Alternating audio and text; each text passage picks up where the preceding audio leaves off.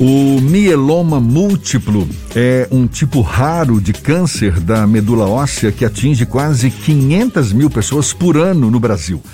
No próximo sábado vai ser realizado de forma remota um seminário promovido pela Fundação Internacional de Mieloma América Latina com o objetivo de debater os avanços na área e alertar a população sobre os riscos da doença. A gente embarca nesse alerta também e conversa agora com um dos palestrantes do evento, membro do Conselho Científico da Fundação Internacional de Mieloma, o médico hematologista Edivan Cruzoé, nosso convidado aqui no Issa Bahia. Seja bem-vindo, muito obrigado por aceitar nosso convite. Bom dia, doutor Edivan. Bom, bom dia a todos aí, bom dia Jefferson, bom dia Fernando, obrigado aí pelo convite. Primeiro, explica pra gente o que é exatamente mieloma múltiplo, já que é um tipo raro de câncer. Bom, mieloma é um dos cânceres de sangue, na verdade, que é pouco divulgado, inclusive, em detrimento de, de leucemias ou de uh, linfomas. O mieloma representa o segundo câncer de sangue e afeta, na verdade, as células que produzem os anticorpos.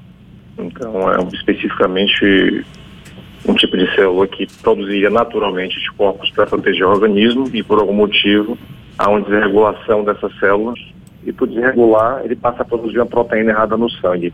Como é que se desenvolve esse mieloma? Quais são os fatores de risco?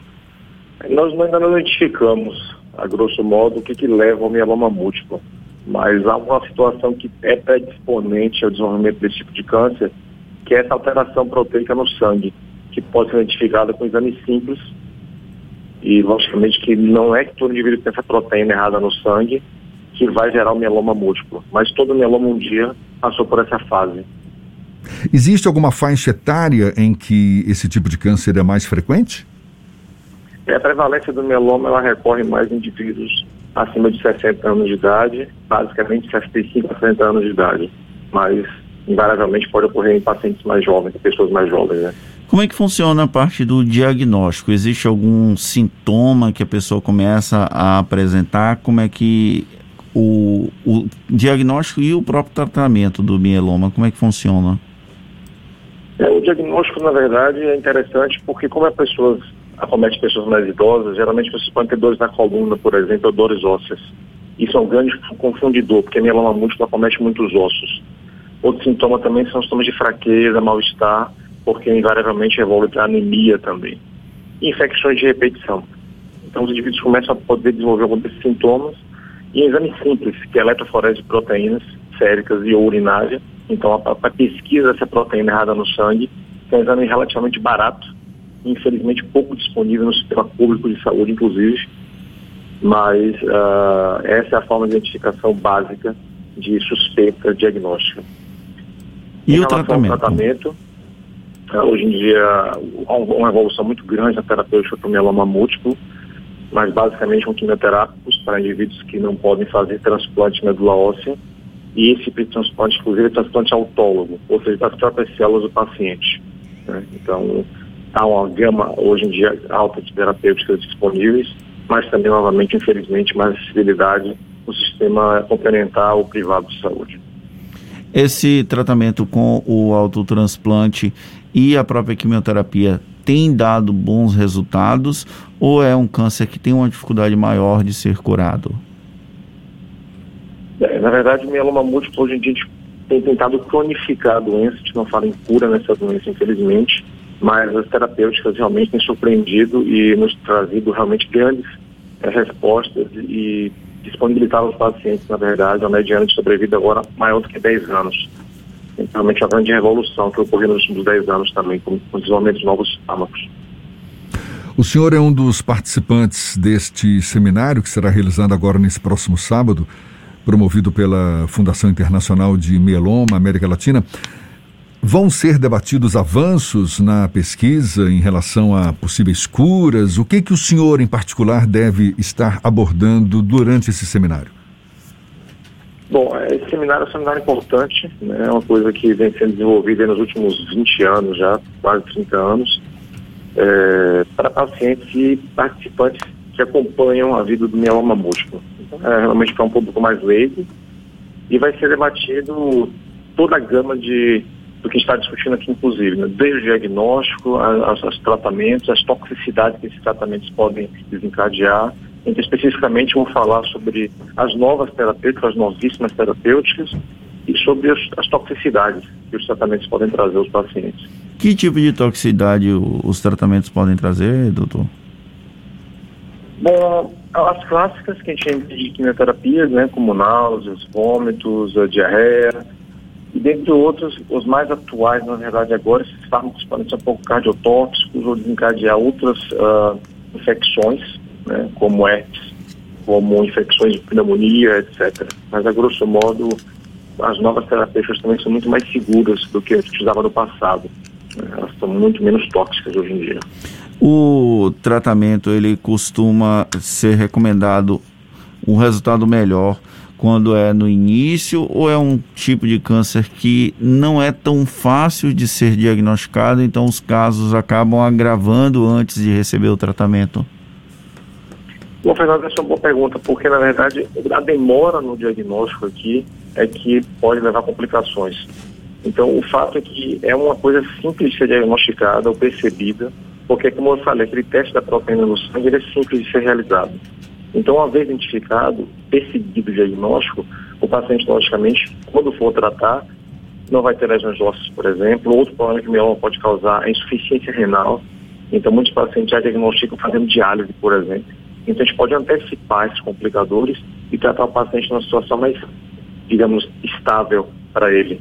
E que ele consiga fazer a quimioterapia correta, sem ter menos efeitos, menos efeitos colaterais, inclusive. Então, o diagnóstico precoce realmente é fundamental para essa doença mas o tratamento hoje em dia também é disponibilizado para todo tipo de paciente, na verdade. Né? A acessibilidade é, é indistinta, questão a idade ou a condição clínica. Mas, logicamente, que melhor condição clínica determina melhor tratamento. A gente está conversando aqui com o médico hematologista Edvan Cruzoé sobre o mieloma múltiplo, um tipo raro de câncer da medula óssea. O senhor comentou que as causas desse tipo de câncer ainda são investigadas pela medicina, ou seja, é um desafio que vem se arrastando há muito tempo, já se cogita alguma suspeita sobre o que, que se. Fala um pouco mais sobre isso, porque é intrigante ao mesmo tempo, né? A gente sabe que é uma doença que existe, mas não tem uma causa já definida. Como é que o senhor avalia essa? Esse desafio? Na verdade, Jefferson, ah. é assim, mieloma múltiplo, como os outros cânceres, na verdade, a causa deles a gente não sabe claramente o que, que desencadeia, o que, que leva a desenvolvimento desse câncer. Geneticamente, logicamente, deve haver uma predisposição, os estudos estão caminhando para essa frente agora, e uma, talvez uma sequência de acometimentos durante a vida desses indivíduos. Né? Mas, infelizmente, por exemplo, nós temos um caso muito raro, tivemos um caso muito raro de uma criança com mieloma múltiplo, aqui no nosso meio, inclusive, o caso mais raro do mundo, e que a gente não consegue, portanto, distinguir ou descrever o porquê esse menino teve um câncer desse tipo, que é de pacientes mais velhos. Então, infelizmente, a gente já identifica estudos epidemiológicos com mineradores, uh, pessoas obesas ou etc., que têm maior chance de desenvolver. Mas não é só esse, esse fator específico que leva ao desenvolvimento do câncer por mieloma múltiplo. Né? Tem uma série de de acometimentos aí que nós não sabemos ainda. Mesmo sendo um tipo raro de câncer, a gente citou aqui no início da conversa, atinge quase 500 mil pessoas por ano aqui no Brasil. Esse número ele é histórico ou vem se vem vem, vem sendo maior de pouco tempo para cá? Bom, a nossa casuística é sempre baseada em estudos europeus e americanos, porque nós, infelizmente, temos uma falha no nosso sistema de identificação e classificação dessas doenças. Mas o Grupo Brasileiro de Mieloma Múltiplo vem trabalhando agora mais intensivamente nisso e a gente está conseguindo, na verdade, validar esses dados internacionais. Né? Então, acaba que realmente ocorre uma prevalência em torno de 4 a 7 pacientes por cada 100 mil habitantes por ano, como incidência, ou seja, novos diagnósticos. E, na verdade, os países desenvolvidos têm demonstrado agora que está aumentando essa incidência. Uma última. Deve haver um fator aqui de talvez poluição, a gente não sabe ainda também identificar qual motivo, mas está aumentando essa incidência nos, nos países desenvolvidos. Para a gente encerrar, doutora Divan, existe algum tipo de prevenção para esse tipo de câncer? Bom, infelizmente não, né? Com todo tipo de câncer, a maioria deles a gente não tem como prevenir, né? diferente de mama, por exemplo, câncer de cólon e pulmão, né, que nós temos como perseguir mais agudamente. Infelizmente não temos como prevenir, mas temos como identificar mais precocemente e tratar mais precocemente da mesma forma. Tá certo. Doutor Edvan Cruzoé, é médico hematologista, membro do Conselho Científico da Fundação Internacional de Meloma, muito obrigado pela sua disponibilidade, pela atenção dada aos nossos ouvintes. Bom dia e até uma próxima. Bom dia a todos. Obrigado. Obrigado a vocês.